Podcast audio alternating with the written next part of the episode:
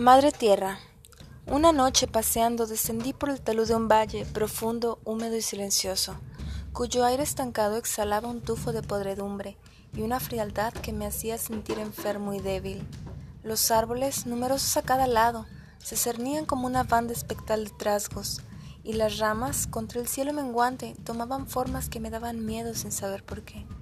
Seguía avanzando y parecía buscar alguna cosa perdida, como la alegría o la esperanza pero pese a todos mis esfuerzos, no pude encontrar más que los fantasmas de la desesperación.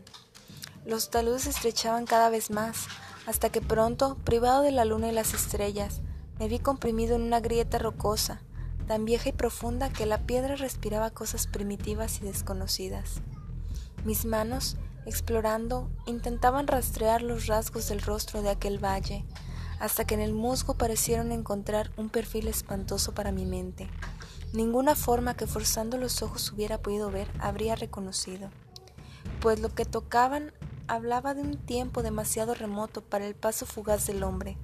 Los líquenes colgantes, húmedos y canosos, me impedían leer la antigua historia, pero un agua oculta, goteando tenuemente, me susurraba cosas que no habría debido saber.